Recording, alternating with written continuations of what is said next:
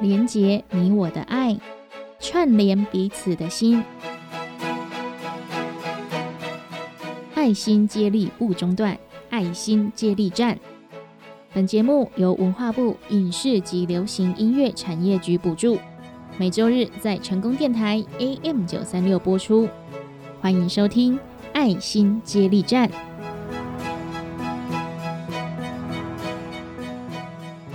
成功电台 AM 九三六，欢迎收听爱心接力站。大家好，我是班班。爱心接力站由文化部影视及流行音乐产业局补助，每周日在成功电台 AM 九三六播出，开放网络同步收听爱心接力站节目。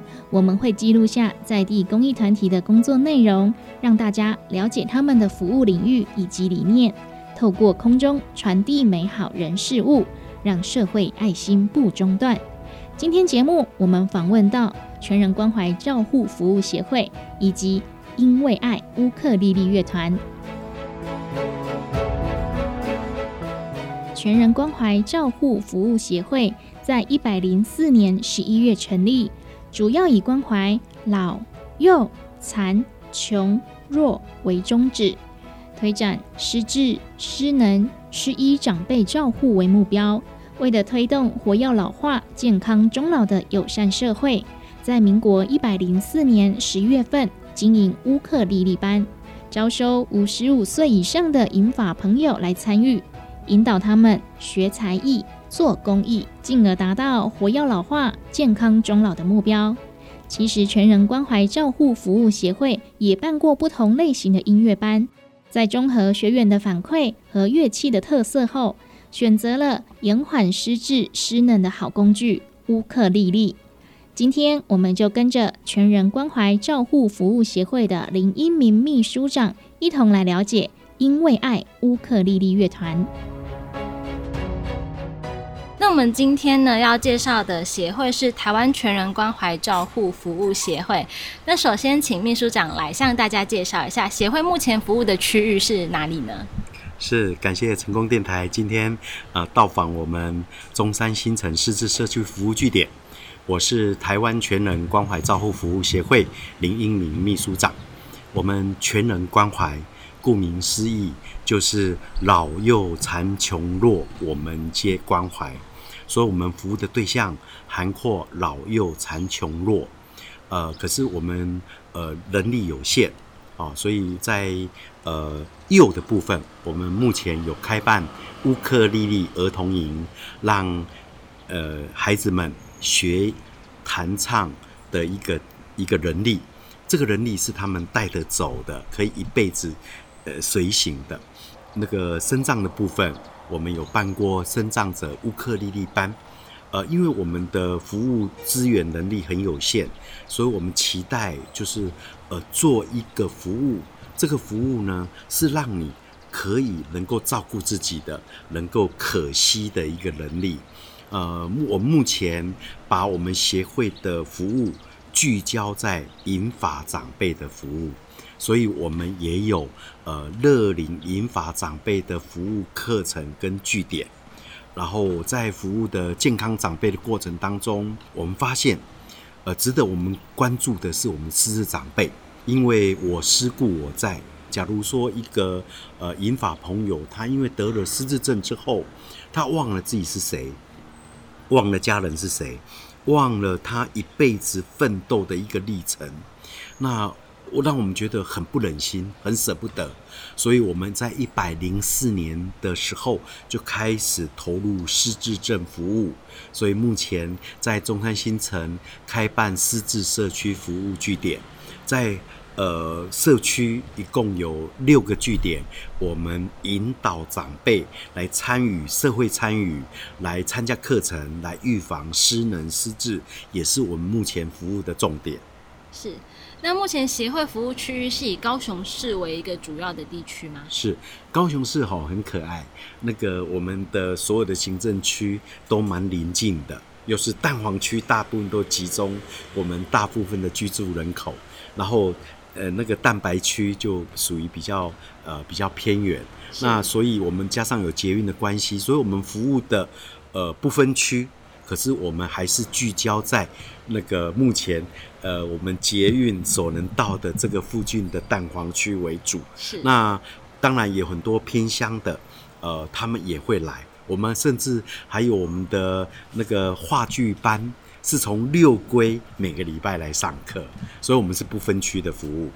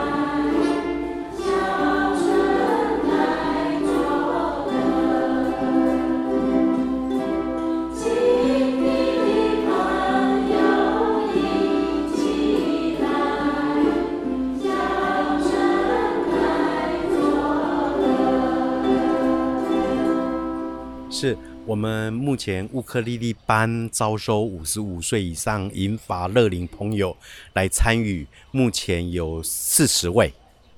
乌克丽丽班一期的课程大概是多久呢？是的，我们刚开始经营的时候都是以八周为一期。那为什么设定八周呢？因为乐器这种东西啊，呃，有时候它会遇到瓶颈，有时候它会真的呃那个学不下去。所以，我我都会跟我们的银发乐龄朋友说，我们就以八周为一个单位相约，你能够把这八周走完，依然没有兴趣，我就放你走。所以呢，我们事实上从一百零四年开始，我们都是以八周为一起一起，然后来呃引导银发乐龄朋友来学才艺、做公益，因为活跃老化就可以健康终老。就这样，然后其实一直到去年开始，我们没有再招收新生了，因为我们累积的学员已经将近四十位，我们还把这四十位呢分成三个乐团，分成三个乐团，因为三个乐团每一团大概都是二三个人，然后要上台演出，它比较刚好。你四十个人要找一个舞台来给我们演出，那这种舞台很少。是乌克丽丽班，它的课程设计是如何来设计的呢？我们所有的乌克丽丽班，包括我们现在一支开多页啊，啊，包括我们有康耀公司、千佛山，呃，还有新兴活动中心等等，呃，有好几个地方，他们都一起来开展所谓的银发乐龄的乌克丽丽班。那也聘请我们协会的老师一起来上课。那所谓的安排。原则上是这个样，一定是从零开始，从单音，从最基本的西调和弦开始，慢慢慢慢来。然后我们也会选择这个歌曲，这个曲目呢是刚好哎三四个和弦哦，因为三四个和弦变换起来一首歌一首曲子，长辈比较不会吃力。然后循序渐进，循序渐进。事实上，我们这三个乐团呢，他们也都通过街头艺人认证了。所以，我们现在没有再开从零开始的基础班，我们现在变成三乐团的一个团练班。每个礼拜三下午，在我们凤山武汉里活动中心这个狮子友善社区馆下午实施团练，然后每个月至少安排一场的娱老或者是公益演出服务。所以不是说以课程一期结束来做一个公益演出，而是每个月会有一次吗？是的。就是我们现在已经变成每个礼拜三固定团练，每个月安排一场公益演出，甚至不止。呃，我们平均每个团员哈，你看三团，每一团平均一年可以服务十场，也就是说，我们一年可以演出到老人院，呃，进行与老同乐服务以及公益演出，一年可以进行三十场。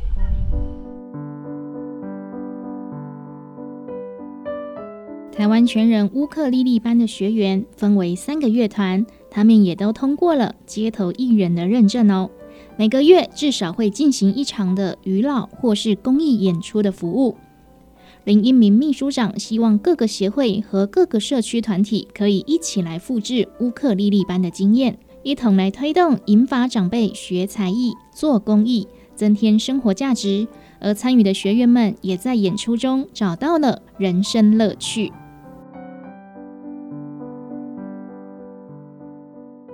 公务员退休的谢大哥，早在退休前就积极的规划退休后的生活。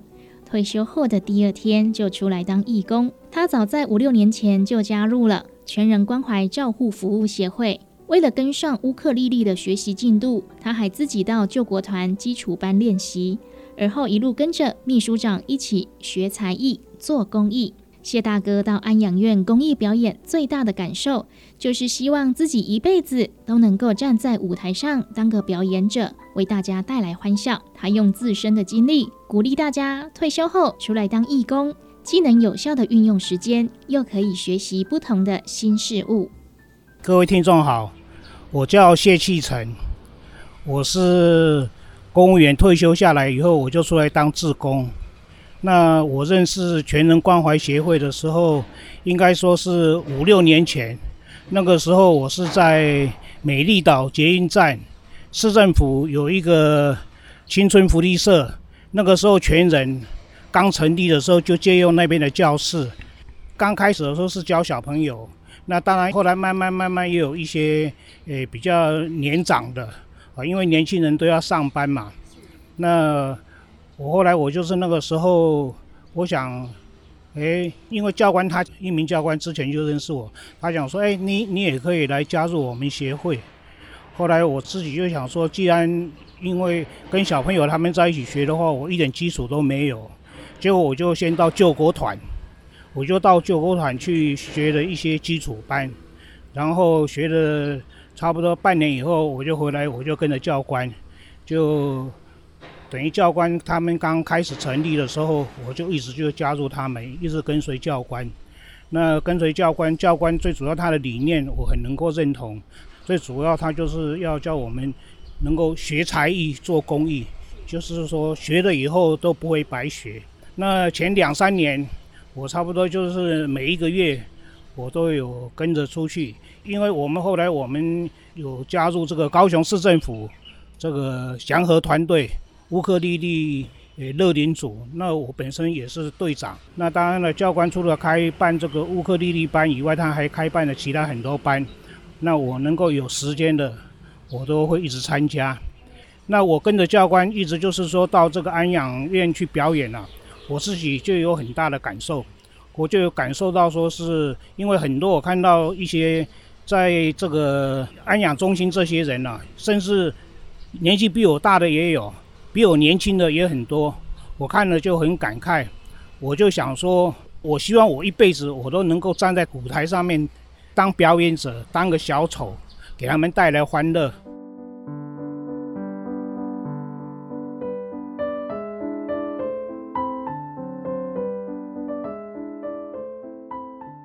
吴女士在一百零四年就加入了乌克丽丽班，是班上的元老级学员。五年来非常积极的参加公益演出，而公益服务也让她更快乐、更充实。吴女士觉得，活到老了就是要出家门，和别人互动，参加各式各样的活动，出来就一定会有收获。啊，大家好，我叫吴丽娟，参加之后一直到今年。已经是五年的时间，哎，我我觉得我真的是这个团的元老，因为第一我是参加第一期的，那到现在为止，我已经看不到其他的同学，所以真是仅存的元老啊，第一期的。对，那你刚刚说您从第一期开始就是一期不落的一直上到现在，哦，中间其实有，因为我母亲她的那个小肠结肠了一百二十公分，我就去照顾了她四个月，但是。那四个月我还是礼拜六、礼拜天，因为妹妹可以接班，我就回来。我们都有那个弹唱的服务，到啊养护之家去做弹唱服务，我都会回来参与服务。嗯，是在您参加过的这些服务当中，有没有哪几场活动是让你印象比较深刻的呢？啊，我们这个秘书长呢，我就是他是一个思虑非常周密的人。每一项的活动都在他的那个呃计划，然后是最完美的呈现的当中。那我们有那个母亲节的感恩音乐会啊，到目前为止我们好像已经举办了三场，他都借很大的舞台，每一次都让我很感动。嗯，总而言之，我就是非常敬佩我们的秘书长，他的宗旨就是啊扶助老弱残疾，然后帮助老年人活跃老化。这个是我最敬佩的。然后，就像我们现在，我今年六十七岁了。然后，我们我们这一团的人有八十岁的人，他都充满了活力。他最开心的事就是来上课。我我也有这种感觉。然后出去服务，大家都很开心。嗯，对。那就觉得说，哎，我们将来都会老，都会老。然后能够去呃用这种呃娱乐的方式和我们同年龄的。朋友们一起活动，我觉得很开心。嗯，我觉得每一个人活到老呢，就要走出家门，一定要和别人互动，千万不要坐在家里，然后做那个电视马铃薯，千万不要，就是走出家门出来和大家，然后参加我们协会办的这个叫做友善社区的活动。啊，每一个友善社区里面举办了很多位老年人，举办什么书法啦、口琴啦、舞蹈。我们这个班还有舞蹈，还有做手工肥皂，各式各样的活动。你出来，你就有收获。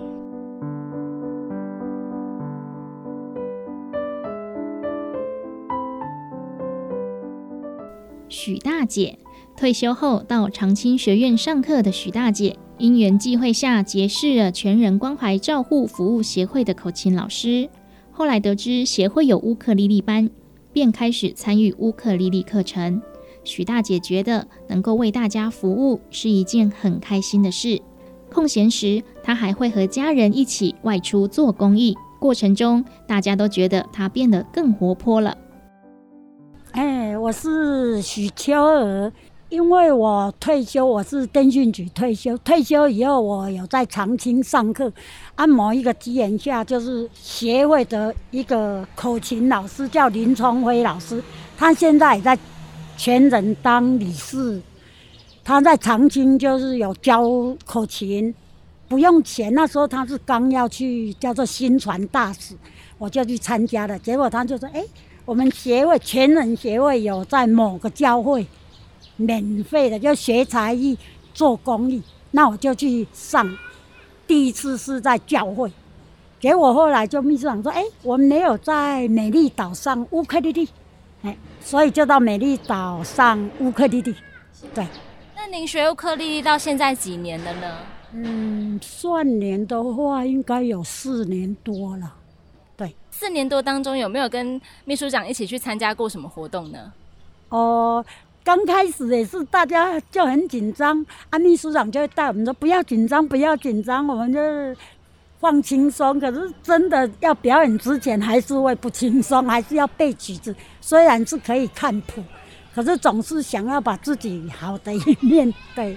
我记得有一次是在那个关怀据点，啊，那个大哥大姐有的就是插着鼻胃管那一种，真的看起来就他能够帮你拍手，我们就觉得好高兴，好高兴。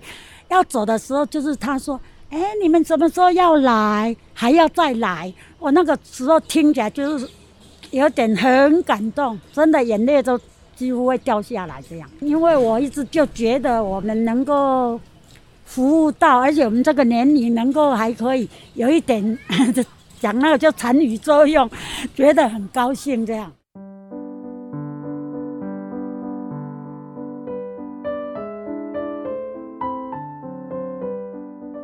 克丽丽班陈老师，陈老师通过义务性的演出结识了林英明秘书长，而接受秘书长的邀请，开始办理弱势儿童的暑假儿童营。因为爱乌克丽丽班，陆陆续续培育出了一群失智友善天使。根据老师的观察，学员们来学琴，除了为了自己的身心健康，最重要的是出去做服务，将欢笑带给别人，丰富彼此的生命。嗨，我是陈凤仪。我在协会还没有成立的时候，就跟我们秘书长认识了。然后那时候的认识，是因为我们在同一个地方做。这个义务性的演出，也就是老人的这个养护之家，然后我们跑了同一个地点，但是在不同的时间。那就在网络上聊起来之后，就知道我们秘书长他那时候在做这个帮弱势儿童，让他们免费可以学才艺的这个部分。那那时候我是刚出来教乌克丽丽没有多久。然后刚好他就请我去授课，那因为这样子的原因，我们就开了这个弱势儿童的暑假的儿童营，再来也开了这个因为爱，就是针对身心障碍朋友的乌克丽丽学习的这个，也是算是一个周期的三个月一期的这个学习，再来我们还带他们去考这个街头艺人，那陆陆续续的一直到现在培育出一群这个失智友善天使。这样子非常有目标、有计划的前进。因为我们秘书长他本身背景是军人，那我们这样子合作之下，就是所有的事情都是非常有效率的来进行。那长辈们也是跟着我们一起去解决非常多的任务，一直到最近的这个任务就是五百人到魏武营去齐跳哈瓦那嘛。那他们也是又弹琴啊，然后我们有跳舞任务，他们也是除了会弹琴之外，也愿意出来参与这样的任务。嗯是，那想要请教老师，就是说，您觉得您在这边授课，跟您在其他地方授课，对您来讲最大的差别，您觉得是什么呢？我觉得最大的差别是，这是属于比较志愿性服务的一个社团的方式。那大家来学琴的动机啊，除了就是愉悦自己的身心健康之外，都有。一份目标就是我们也可以出去做服务，那也可以带给别人一些欢笑，然后一利用自己学才艺、做公益的这件事，丰富自己的生命，这是非常不同的一个地方。是，老师，您觉得在这边授课有没有什么比较大的挑战呢？比较大的挑战是，第一个是人数，因为我们一般大概快要五十个人，那其实很少乐器的班级是开到那么多的人数。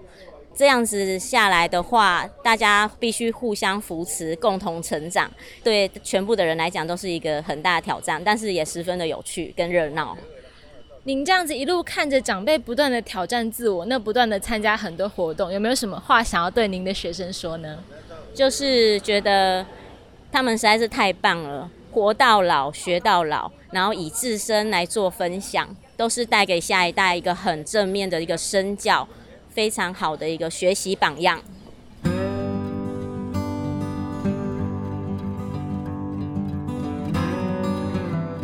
您现在收听的是成功广播电台爱心接力站。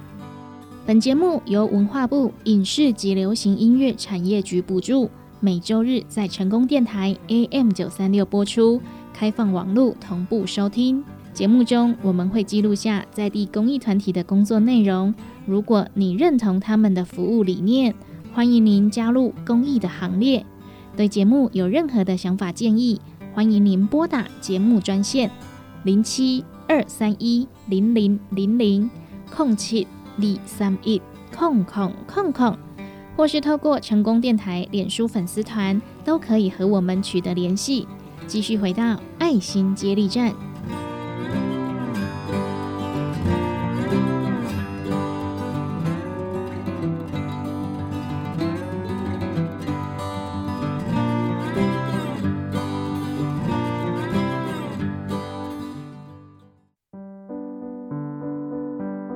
全人关怀照护服务协会主要以关怀老、幼、残、穷、弱为宗旨，推展失智、失能、失医长辈照护为目标。为了推动活跃老化、健康终老的友善社会，在民国一百零四年十月份经营乌克丽丽班，招收五十五岁以上的银发朋友来参与，引导他们学才艺、做公益。进而达到活跃老化、健康终老的目标。今天，我们就跟着全人关怀照护服务协会的林英明秘书长，一同来了解“因为爱”乌克丽丽乐团。我们在服务的过程当中，呃，想要带给长辈快乐，好，长辈快乐。所以我一百零四年哈，那时候刚协会刚成立。我们办了一个活动，叫募集长辈一万个笑脸的一个活动。是，哎，对，那时候有厂商很很有趣哦，有一个叫做那个什么芝麻先生，他赞助了我一千罐的一个芝麻粉，很健康哦。他说哦，你只要在我们的 FB 上传一张长辈笑脸的照片，我们就寄送一罐那个芝麻粉给你，然后就呃，我们就募集一万长辈笑脸。那事实上，我们一本初衷，我们就希望长辈。快乐是一种权利哦，我们主张长辈快乐生活是一种权利，他有权利快乐的生活，所以我们希望长辈们每一天都很快乐，笑得很开心。所以我们今年哈也做了一个很有趣的一个活动，就是我们乌克丽丽弹唱，我们把你笑起来真好看当成我们一个主题曲，然后呢，我们去各个景点拍一个 MV，叫做你笑起来真好看。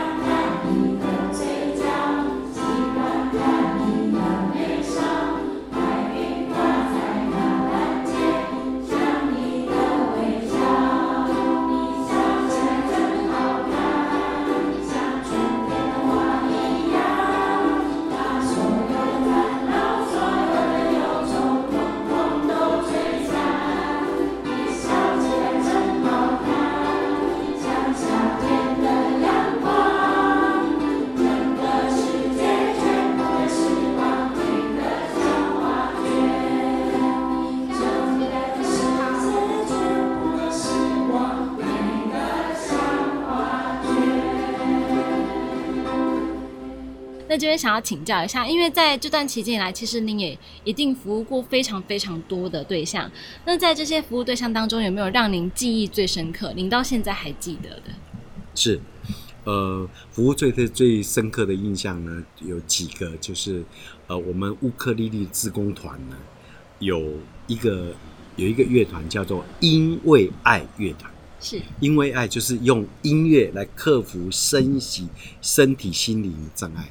所以，因为爱乐团呢，它刚开始组成的都是呃身心障碍朋友，所以我们有一个视障的阿霞姐，到目前为止已经参加三年了。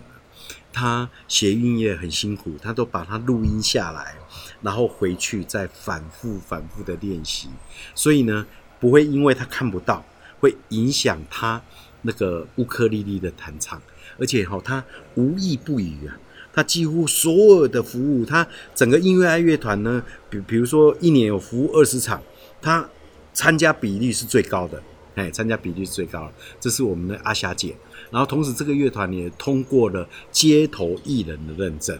好，那里面呢，我们还有一个呃最高龄的八十六岁的，好，八十六岁的。哦，八十六岁做志工，你有没有觉得很难想象？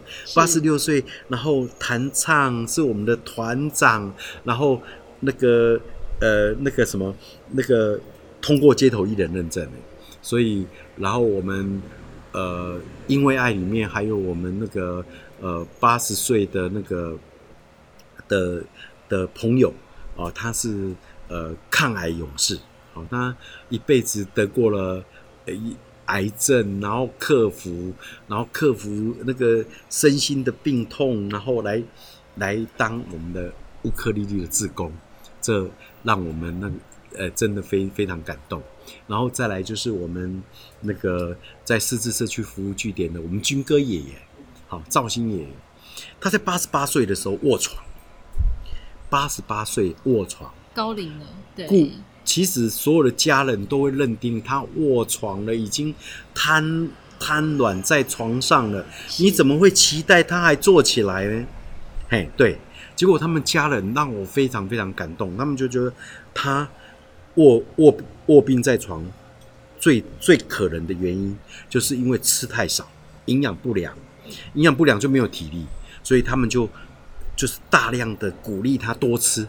哎，结果他那个什么。那个吃多了有体力了，他竟然可以坐起来了。坐起来就先让他在轮椅上可以坐，然后可以做互动。然后呢，我们供逢其盛，刚好我们成立了据点，他一百零六年就到我们的据点来。那时候他只能坐，坐在轮椅上。可是通过家人的一个积极的参与我们的课程，哎。增加他的肌力训练，鼓励他站起来，他竟然可以小碎步走路诶，他现在甚至可以走将近十五分钟诶，所以哈，他不论站起来，诶，那个从卧床到坐起来，到可以站起来走路，每天来按时来参加我们的活动，然后呢，甚至他去年还圆了一个梦，圆那个梦，就是他年轻的时候经常到。那个大陆的老家，去赞助捐助他们什么国中的校园，所以他们希望他在有生之年，在去年九十三岁，竟然还回到那个应该是江西瑞金吧，哈，呃，那个那个那个那边老家，还回去做一次圆梦之旅，搭飞机。搭车船这个样子这么辛苦回去，然后健健康康的又回到我们据点来，这是让我最感动的。原来对长辈不要放弃希望，我们就是做最好的照顾。他们不进来，现在躺着，他就会永远躺着。只要透过一些鼓励、一些职能训练，所以我们目前那个我们赵星爷在家里面每天下午。都会做做一件事，就是帮忙撕地瓜叶，帮忙那个那个什么剪豆芽菜，剪得非常非常好，哎，剪得非常非常，然后胃口也不错，吃得很好，哎，很健康。我们最大的感动，其实就是看到长辈健健康康的，看到长辈没有退步，看到长辈进步了，我这是我们最大的安慰、鼓励跟支持。在这个乌克丽丽班开设之后，有没有收过什么学员的反馈呢？学员的意见如何？哦，当然，其实从长辈的粘着性啊，以及长期的参与，这就是最大的回馈。因为他第一个，呃，就我们一个从一百零四年十月就一直参加到现在，他一直都没有没有离开本团啊。有时候我们开基础班，他就重新再上一次；开基础班，他重新再上一次。然后后来呃也加入我们的因为爱乌克丽丽乐团，也通过街头艺人认证。所以我们目前的学员大概就是很稳定啊，也就是很稳定了。所以我们没有办法再开。那个新的班，因为目前我要照顾将近四十个学员，那这四十个学员把他照顾好，就是一个很庞大的一个自工力量。那他们每一个人都很认真的参与，比如说我们七月一号带我们这三十五个团员去高雄市六个景点去录《你笑起来真好看》的一个 MV 拍摄，一天。八个小时跑六个景点，非常非常的辛苦。我问他们说：“你们累不累？”他们说：“不累，很开心。”我说：“我好累。” 所以那个，我觉得我们看到我们长辈们这么认真，然后因为他们在各中也享受到他们学习的乐趣、服务别人的乐趣、站上舞台的乐趣，以及我们你看，我们一年有三十场服务。三场服务会有三四个不同的地点，所以呢，我都一直跟他们分享说，高雄的场馆呢，你们大概除了除了那个魏武营哈，那个国家艺术文化中心里面还没有去征战过之外，所有的场馆你们都去过了哦。文化中心也去过，呃，那个市运主场馆，然后那个所有的那个卫生局、社会局、市政府，你们都去表演过了，所以他们也觉得非常有成就感。这边还有一点比较好奇，就是乐器的种类其实有很多种不一样的嘛，所以说当初怎么会选择以乌克丽丽来开设班级呢？是的，我们当初为为了让这些银发乐龄朋友学才艺做公益，我们开办很多种班队，有开过陶笛班，有开过直笛班、口琴班、歌唱班，然后后来我们选择固定。选择开办最多的时间最长的就是乌克丽丽班。为什么？乌克丽丽呢？它左手要要按，右手要弹，眼睛要看，身体要律动，嘴巴要唱，也就是它全身都要动到。而且呢，它要花脑子去记谱，去记按的位置，所以它是一个最好的预防延缓失能失智的一个很好的工具。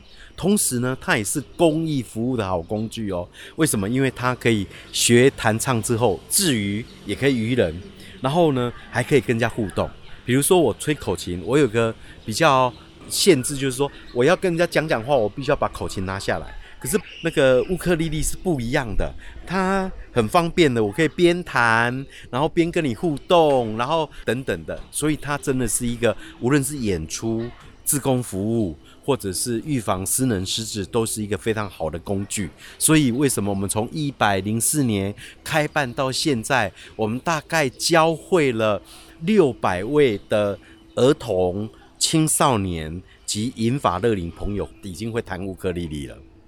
最后，想要请教秘书长，就是您对乌克丽丽班未来还有什么期许呢？我觉得哈，我们做服务或者是做公益哈。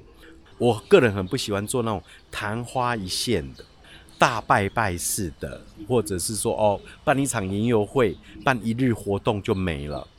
其实持恒服务也非常非常的重要，所以我们就持续着。长辈喜欢我们经过一百零四年来各种课程的筛选，它既然是一个好活动，我们就延续下去，不止延续。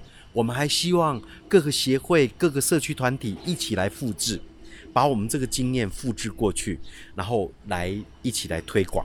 当然，我们不是要推广乌克丽丽，我们是在推广银发长辈学才艺、做公益。他们站上舞台，除了更自信之外，而且增添自己的生活价值。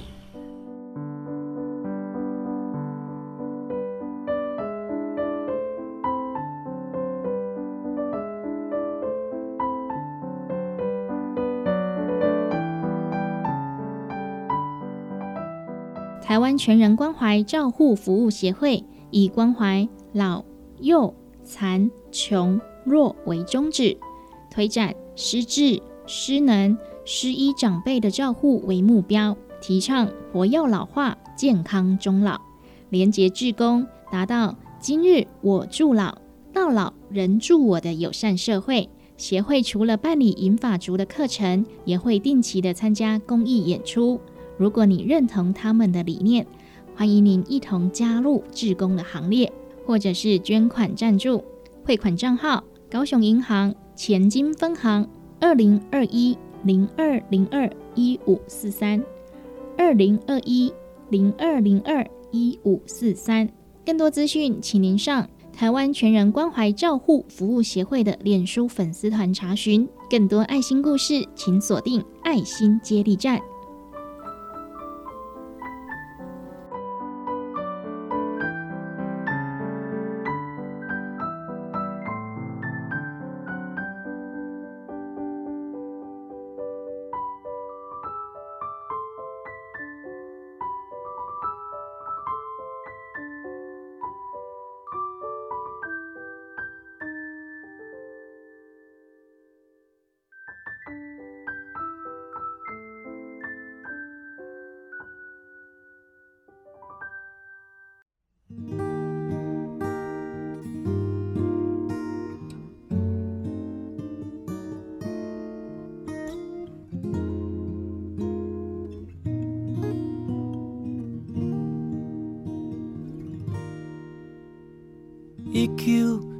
九年，伊伫南京的庄脚出世。细汉的时，定定赶着行李，流浪到几个完全生分的城市。一九四九年，故乡开满红色的花蕊。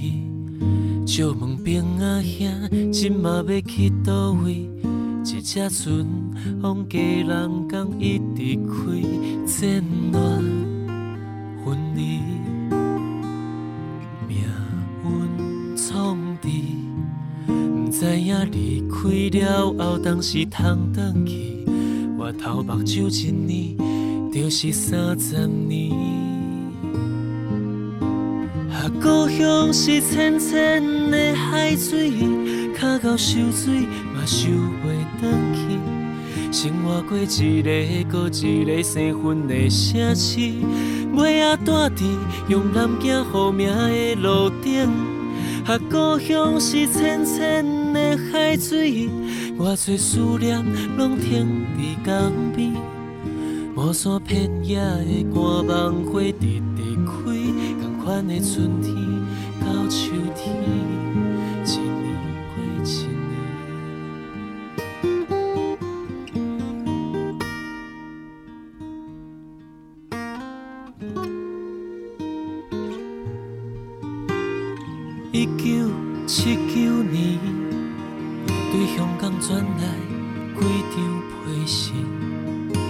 底有伊细汉路行的相片，尾仔孙仔都坐，伊点点哭几暝。一九八九年，坐着船仔对金门转去。故事的路，甲亲情已经袂认你，亲爱的母亲已经离开几六年。好细汉的记忆。敢若是顶世人的代志，来来去去有欢喜嘛有伤悲，用无所住的青春值几两银。啊，故乡是浅浅的海水，迄个艰苦的时代渐渐过去。伊嘛伫南京的路顶，拖后细紧倒转去，已经无遐尼要紧。故乡是浅浅的海水，想要走找的所在到底伫倒位？一座都市解说伊的后半生，无风无雨也无影。一九年，故乡已经是遥远的代志，陪伴伊只有夕阳甲摇椅，摇啊摇，摇起的一九一九年。台湾历史四百年，上水的风景伫倒位？欢迎收听《台湾上水的风景》，做伙来熟悉土地上的美好人事。本单元由文化部影视及流行音乐产业局经费补助，中营大厦中营之声电台制作，成功广播电台 AM 九三六放送。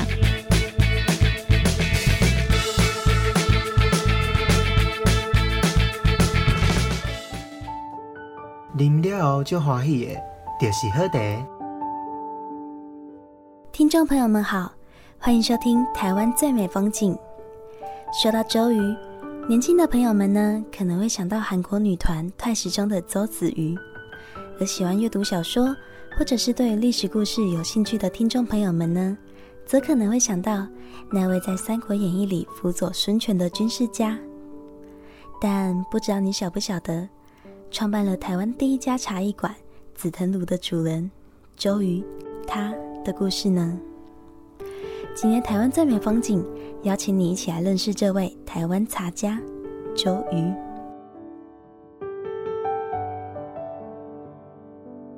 出生于一九四五年的周瑜，在他学艺完毕之后，曾到联合报担任记者一职，随后又创办了更新实验剧场，助兴了台湾小剧场的发展。而到了后来，一九八一年的时候，他又创办了紫藤庐，并将茶道文化与艺文展演融合为一，形塑了紫藤庐的独特人文以及美学风格。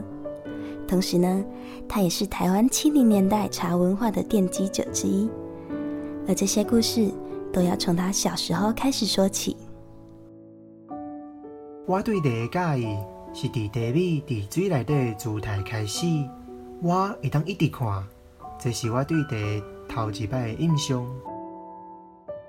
在紫藤庐之前，卓宇本身就喜欢喝茶，但那个时候的他还不敢自称自己是个专家，对茶有极大的学问。他还记得小时候，他会想要来一杯用大玻璃杯冲的茶，不是为了喝那种对孩子来说算是很苦很苦的茶汤，而是喜欢看茶叶在水中绽开的样子。浮浮沉沉，各有姿态。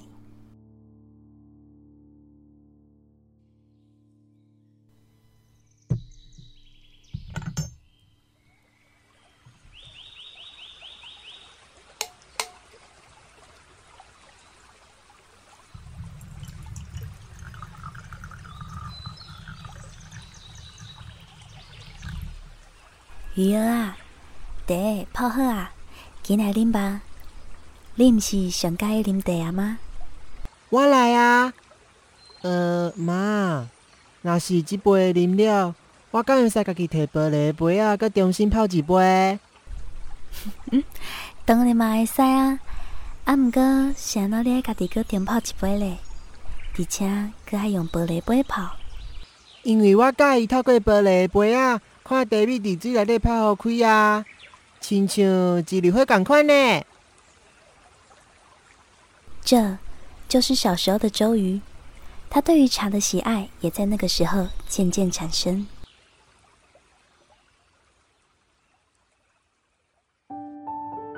紫藤庐，它的前身其实是日治时代台湾总督府的高等宿舍，到了一九五零年后，则成为了他爸爸周德伟的住所。而周瑜也在一九八一年时，把家中的光景改建为紫藤庐茶馆。他也成为了那块土地的灵魂人物，并开展了台湾的茶艺馆风气之先。后来，他的父亲在一九八六年去世之后，他则一头栽进茶的世界，专心研究茶道，并以茶人自居，很有心得的把茶文化凝聚成正、静、清、源四个字，自成一家之学。周瑜也曾说过。一片茶叶在水中可以开展成一个小小的自然道场而他在这个小小的自然道场里得到了所有的自在包括身体灵魂和经济。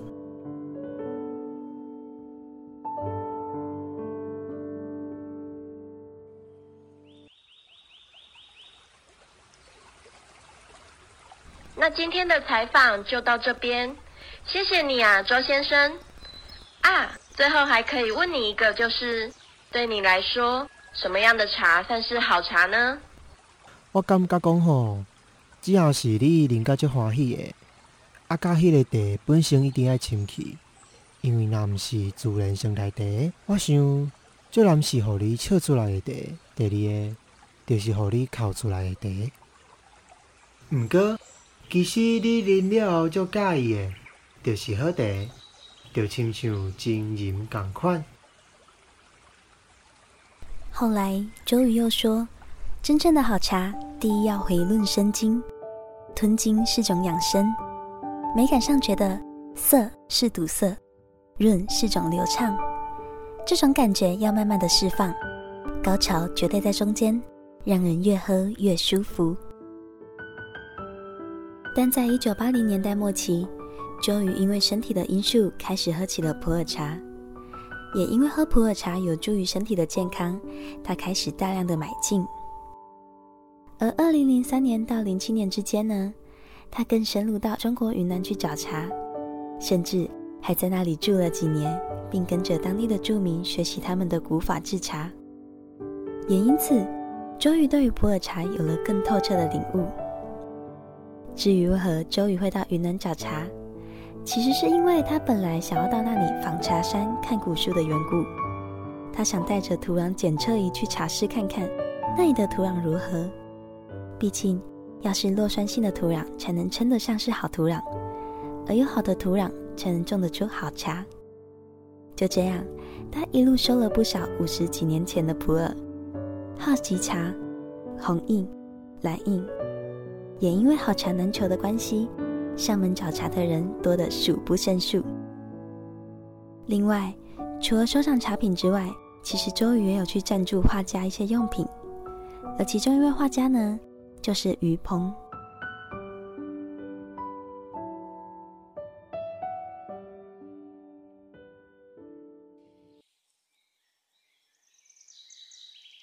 周瑜，如果不是因为你，一些画家就没能有今天。你超然物外，不那么功利。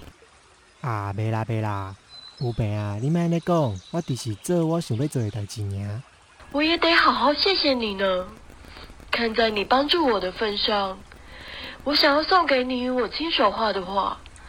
希望我送给你的这幅，你能喜欢。其实除了彭于之外，还有其他的画家也都曾受过周瑜的赞助而得以专心作画，甚至他们还将自己的作品完成之后再转卖给周瑜。就这样。很有艺术鉴赏力的周瑜就收了不少这些当代画家未成名前的许多画作，而最令周瑜震撼的呢，是洪通的作品。也在音乐机会下，他得以和洪通的儿子一起研究，并将这些画作规划为二十个。但在一九九八年，紫藤庐面临被政府查封、拆除的危机，周瑜为了抢救紫藤庐，他忍痛割爱。委托苏士比把这些红通的画作给拍卖掉，来换取紫藤庐重生的机会。走过这条漫漫长路，三言两语诉说不尽。于是周瑜委托人把这些都拍成了记录，一共拍了九十几卷的袋子，并剪辑成一集五十七分钟的纪录片，在公视上映。这是紫藤庐的故事，是某个时代里很多知识分子共同的故事。更是周瑜与他父亲间的故事。如果你也听说，你听到这个故事之后，一定也会喜欢。听见这位奠定台湾茶艺文化周瑜的故事，听见台湾最美的风景。我们下次再见。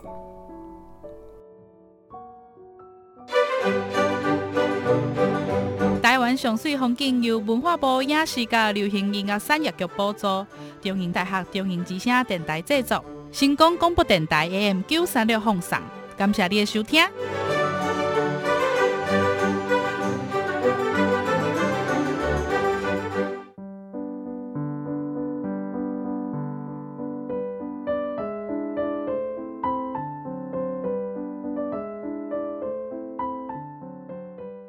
感谢您今天的收听。爱心接力站每周日在成功电台 AM 九三六播出，开放网络同步收听。爱心接力站由文化部影视及流行音乐产业局补助。节目中我们会记录下在地公益团体的工作内容，让大家了解他们的服务领域。如果你认同他们的服务理念，欢迎您加入公益的行列。对节目有任何的想法建议，欢迎您拨打节目专线零七二三一零零零零零七二三一零零零零，或是透过成功电台脸书粉丝团，都可以和我们联系。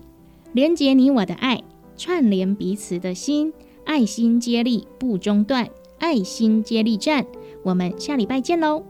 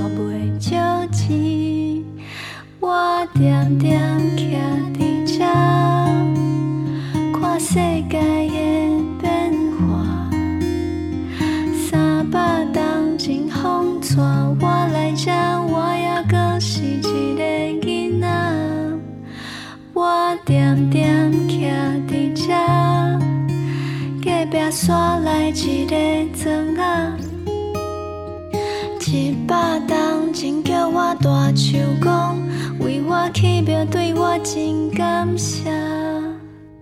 有一暝船长来跋杯请示，伊讲新路要为我车过。伊讲大树